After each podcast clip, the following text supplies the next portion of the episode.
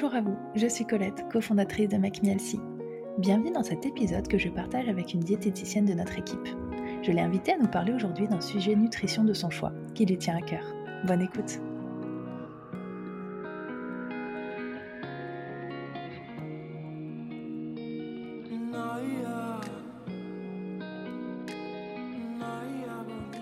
Bonjour à tous, aujourd'hui j'accueille notre diététicienne Marie. Hello Marie Hello Colette alors, tu vas nous parler du lien qui est plutôt méconnu entre notre sommeil et notre alimentation.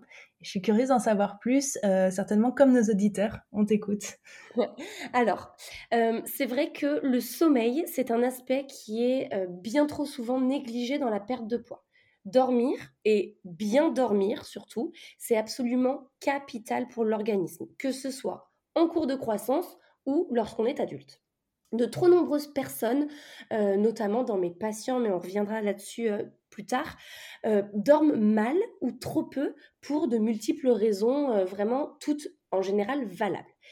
Mais le problème, c'est qu'elles voient cela comme une fatalité. Et j'entends très souvent en consultation Oh non, Marie, mais moi, le sommeil, ça n'a rien à voir avec ma prise de poids, j'ai toujours mal dormi. Et en général, on ajoute Mais j'ai toujours mangé de telle ou telle façon où j'ai encore euh, du mal à stabiliser mon poids, mais je n'ai jamais rien changé à mon alimentation. Donc c'est vraiment, tu vois, un lien qui est fait, mais qui est mal fait entre alimentation et sommeil. Pour de trop nombreuses personnes, le sommeil, c'est le sommeil, l'alimentation, c'est l'alimentation, et l'un et l'autre n'ont absolument rien à voir. Alors, si on se pose quelques instants, on va voir qu'il ne faut pas chercher bien loin pourtant pour y voir une corrélation c'est vrai qu'en plus, malheureusement, on est quand même nombreux à être habitués à mal dormir et à penser ne rien pouvoir y faire. Donc parfois lié au stress, parfois voilà juste un problème qu'on a finalement toujours eu. Euh, et, c'est vrai que ça peut sembler très compliqué d'essayer de, mieux dormir, surtout quand ça fait longtemps qu'on a ces problèmes. Mais je pense que ça vaut le coup de tout essayer. Et nous, c'est vrai qu'on a toujours tendance à dire que chaque problème a sa solution, donc même celui du sommeil. Et en plus, quand on est dans une période de, perte de poids, bah souvent on se focalise seulement sur les deux aspects, comme tu disais tout à l'heure, hein, euh, notre alimentation, mais aussi notre activité sportive. Et en fait, on oublie complètement, on ne sait probablement pas hein, que, que, le sommeil euh, bah, vient aussi euh, compléter finalement ce, ce trio dans le cas d'une perte de poids. Bien sûr, c'est exactement ça.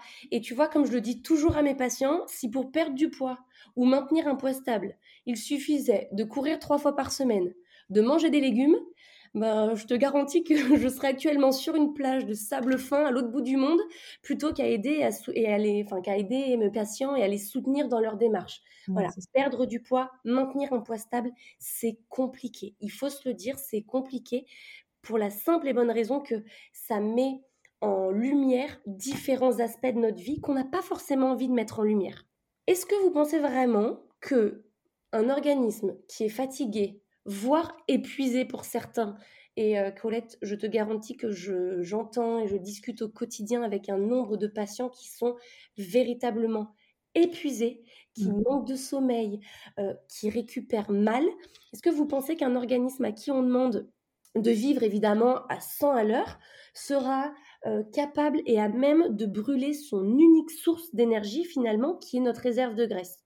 Ben, Moi je pense pas et je pense plutôt qu'en bon organisme, ne voulant euh, pas du tout nous laisser en plan et euh, voulant faire en sorte que on survive hein, finalement, il va surtout chercher à se protéger, à nous protéger et faire en sorte d'avoir encore plus de réserves en stockant tous les repas qu'on lui donne.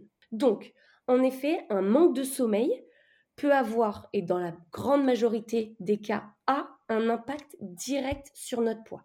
Parce que même si on est fatigué, si on est épuisé, à plat, sans la moindre énergie, on va devoir assurer nos missions quotidiennes. On va devoir travailler, on va devoir réfléchir, discuter, euh, s'occuper de nos enfants, de nos amis, de notre famille. On va devoir marcher, faire du sport. Bref, on va devoir vivre. Et lorsqu'on est fatigué, notre réserve d'énergie est au plus bas, comme lorsqu'on n'a plus d'essence dans notre voiture. Donc, quand on n'a plus d'essence dans notre voiture, il faut aller à la pompe à essence. Et notre pompe à essence à nous, c'est notre réfrigérateur ou notre petit placard euh, à chocolat. C'est vrai que expliquer de cette manière-là, ça semble hyper logique euh, tout d'un coup. Après, malheureusement, bah, quand on se sent épuisé comme ça, quand on est dans cet état, on a rarement l'envie, la force, le courage ou la motivation euh, de se préparer un, petit bol coloré, un gourmand ou un, un petit plat mijoté. Et non, évidemment, quand on est dans cet état-là, on doit faire au plus vite car notre organisme vraiment nous réclame. Il faut vraiment imaginer un enfant ou un adulte qui est hyper impatient, qui est vraiment sur les nerfs, donc il nous réclame euh, des, aliments qui soient souvent très sucrés et ou très gras. Quand je dis très gras, évidemment, je parle d'aliments ultra transformés, de vraiment des mauvaises graisses. En y réfléchissant, ça semble assez logique parce que cette catégorie d'aliments qui est très énergétique va euh, nous fournir toute l'énergie qui nous manque euh, et dont nous avons pourtant besoin. Sur papier, ça semble simple, rapide, efficace. En gros, tout pour nous séduire. On ouvre le frigo, euh, on mange vite fait un morceau de saucisson, un carreau de chocolat, un dessert sucré, hop, on a de l'énergie, on peut repartir. Pourtant, si on reste dans ce schéma-là et si on le répète chaque jour, forcément, on va être confronté inévitablement à un excédent énergétique, donc à trop d'énergie, trop de calories qui va s'accumuler et petit à petit notre organisme va stocker. Donc fatalement, notre poids va en pâtir. Le second effet néfaste d'un tel réflexe qui va être de je suis fatigué, j'ai besoin d'énergie, je file dans le frigo, c'est que les aliments que nous choisissons lorsqu'on est fatigué, sont très riches en sucre et en graisse de mauvaise qualité. Ils sont donc, pour la plupart du temps, dépourvus de vitamines, très longs à digérer et à assimiler pour notre organisme. Donc, ça a pour conséquence de surstimuler notre système digestif, qui est déjà fatigué, hein, comme nous, et qui va faire en sorte de le ralentir. Donc, on se confronte à des maux de ventre, des ballonnements, un ralentissement ou au contraire une accélération du transit. Donc vraiment des désagréments. Vous voyez où je veux en venir? Donc oui, manger trop gras ou trop sucré, voire les deux en même temps, ça va nous fatiguer. Donc on rentre dans un cercle vicieux duquel il est très difficile, euh, j'allais dire, euh, moralement, psychologiquement et vraiment en termes d'énergie de se sortir. Donc la meilleure chose, c'est de jamais rentrer dans ce cercle vicieux. Bon, mais encore une fois, ça semble hyper logique. Du coup, on comprend pourquoi est-ce qu'on a envie euh, et besoin de manger de telle manière quand on est fatigué, et du coup, pourquoi aussi c'est mauvais et finalement ça nous aide pas. ça revient aussi euh, du coup au conseil qu'on donne euh, généralement hein, de manger des produits de saison, bruts, de qualité, voilà, de cuisiner. Mais c'est vrai que voilà, c'est pas forcément facile quand on est fatigué, mais on va essayer aussi tout à l'heure de donner peut-être des hum, conseils pour mieux dormir. mais c'est vrai que finalement, ce qui est fou, c'est que quand on est euh, bah, finalement dans ce cercle vicieux et qu'on se sent fatigué et qu'on voit bien qu'il y a un problème, bah, notre premier réflexe, euh, bah, c'est de courir à la pharmacie acheter des vitamines plutôt que d'essayer finalement de changer notre alimentation quand on comprend pas forcément le lien, quoi. Bien sûr, ça, ça va être le premier réflexe. Mais ça, on l'a tous déjà entendu d'un parent, d'un ami, t'es fatigué, va prendre des vitamines à la pharmacie, il y en a plein. Mais en fait, on est fatigué parce que ces vitamines, on ne les mange pas. Si on mange des fruits, des légumes, alors comme tu l'as dit, de bonne qualité, de saison évidemment, etc., dans des, dans des proportions et dans des quantités qui soient adaptées, ça va déjà nous fournir une bonne dose de vitamines. Et encore une fois, inutile de les cuisiner des heures lorsqu'on est fatigué, des, des fruits et des légumes qui soient crus, bien assaisonnés, ça fera largement l'affaire. Le second phénomène qu'on observe quand on est fatigué, ça va être notre vulnérabilité aux situations qui sont stressantes. Forcément, quand on est fatigué, on est plus irrité, plus irritable. Et dans ces cas-là, on a une hormone qui va être sécrétée, une hormone qui s'appelle le cortisol, qui est l'hormone du stress. Et cette hormone nous fait prendre du poids. C'est une hormone qui est hyperglycémiante, donc qui envoie du sucre dans notre sang donc à nous les hypoglycémies à répétition et du coup le cercle vicieux de je suis fatigué, j'ai faim, j'ai besoin de sucre, j'ai besoin de sucre donc je suis fatigué et ainsi de suite. Bon, très clair. Alors d'après toi, Marie, bah, est-ce que tu as des solutions peut-être à mettre en place, à tester pour améliorer finalement la qualité de notre sommeil, puisque c'est par là qu'il faut commencer si on, si on dort mal et qu'on se sent fatigué oui, alors j'ai plusieurs, euh, plusieurs petits conseils, euh, alors qu'on connaît tous et toutes, qu'on met pas forcément en pratique, mais vraiment le fait d'en piocher quelques-uns qui soit facile à mettre en place au quotidien, vous allez voir que ça change vraiment toute la donne. Déjà, euh, on a tendance, et notamment l'été quand il fait nuit un peu plus tard, à dîner un peu tard. Forcément, qui dit dîner trop tard, dit digestion euh, pendant la phase d'endormissement. Donc, le corps est tiraillé entre est-ce que je digère, est-ce que je dors, je ne sais pas trop. Donc, le sommeil en pâtit un petit peu. On prend un repas qui soit équilibré et on n'oublie sûrement pas les féculents. Les féculents aident à la sécrétion de mélatonine, la mélatonine étant l'hormone du sommeil. Donc en mangeant des féculents le soir, on s'endort et on dort beaucoup mieux. Euh, on n'oublie pas de s'hydrater tout au long de la journée. Ça, c'est hyper important. Très souvent, j'ai plein de patients qui me disent, mais Marie, moi, je bois pas la journée. Par contre, le soir, qu'est-ce que j'ai soif? Et forcément, si on a soif, l'organisme n'est pas serein, donc on a du mal à s'endormir.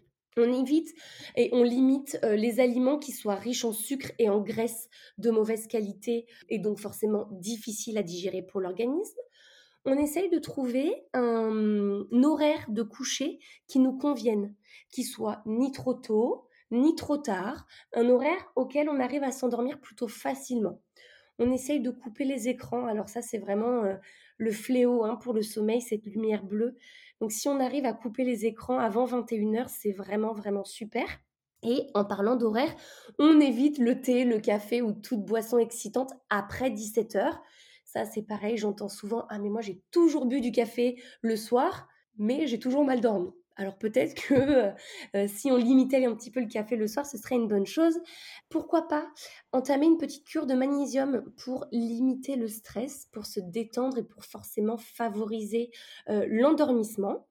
Le fait de évidemment pratiquer une activité physique quotidienne, ça va aider à un bon sommeil et pourquoi pas faire un petit peu de méditation, du yoga avant d'aller dormir pour diminuer le rythme cardiaque et pour aider à l'endormissement. C'est vraiment aussi une, bonne solution. En termes de compléments alimentaires, euh, la mélatonine, qui est donc l'hormone du sommeil, pourra euh, nous aider à nous endormir ou nous rendormir plus facilement si on est sujet au réveil nocturne. Donc c'est une petite solution à garder dans un petit coin de, de la tête. Alors une méthode qu'on utilise plus ou moins tous, qui est de changer l'orientation du lit. Et eh ben c'est tout bête, mais suivant l'orientation qu'on donne à notre lit, notre sommeil n'est pas du tout le même. Donc euh, revoir un petit peu la déco de la chambre, changer le lit de place, ça peut être euh, aussi euh, facteur d'un endormissement ou d'un sommeil plus apaisé. Les huiles essentielles, notamment de lavande, peuvent être diffusées dans la chambre avant d'aller dormir. Alors évidemment, on les coupe au moment où on va se coucher, mais ça peut être une bonne solution. J'aime bien aussi conseiller à mes patients de boire une petite tisane à la camomille, à la fleur d'oranger ou à la valériane le soir. Alors en version froide l'été, en version chaude l'hiver, euh, ça peut être ça peut être assez sympa. Conseil que je leur donne souvent aussi, c'est on troque le téléphone, la tablette ou euh, la série télé euh, par euh, un petit livre avant de dormir, lire quelques pages, pas forcément lire dix chapitres, mais lire quelques pages, ça peut être une super solution. Ou alors, si vraiment on sent que le coucher ou la tombée de la nuit, c'est un peu anxiogène pour nous, faire une petite séance de relaxation ou 5 minutes de cohérence cardiaque tous les jours. Ça, c'est vraiment des techniques qui sont testées et approuvées en général et euh, vraiment à user euh, et abuser, là pour le coup, euh, méditation et relaxation sans modération. Bon, tu nous as donné plein de chouettes idées. C'est vrai qu'il y en a probablement certaines que vous avez déjà testées, d'autres pas encore. Euh, c'est possible évidemment d'en mettre plusieurs en place aussi ou de les tester une par une. Enfin voilà, n'hésitez pas. Parfois, des petits détails, des petits changements, des petites améliorations dans ces habitudes de vie peuvent vraiment faire une différence. Donc, euh, bah, je vous invite à, tester tout ça. Et merci beaucoup Marie pour euh, bah, toutes tes explications aujourd'hui qui étaient très intéressantes et toutes tes recommandations. Merci à toi Colette, c'était avec plaisir. Bonne journée. Bonne journée.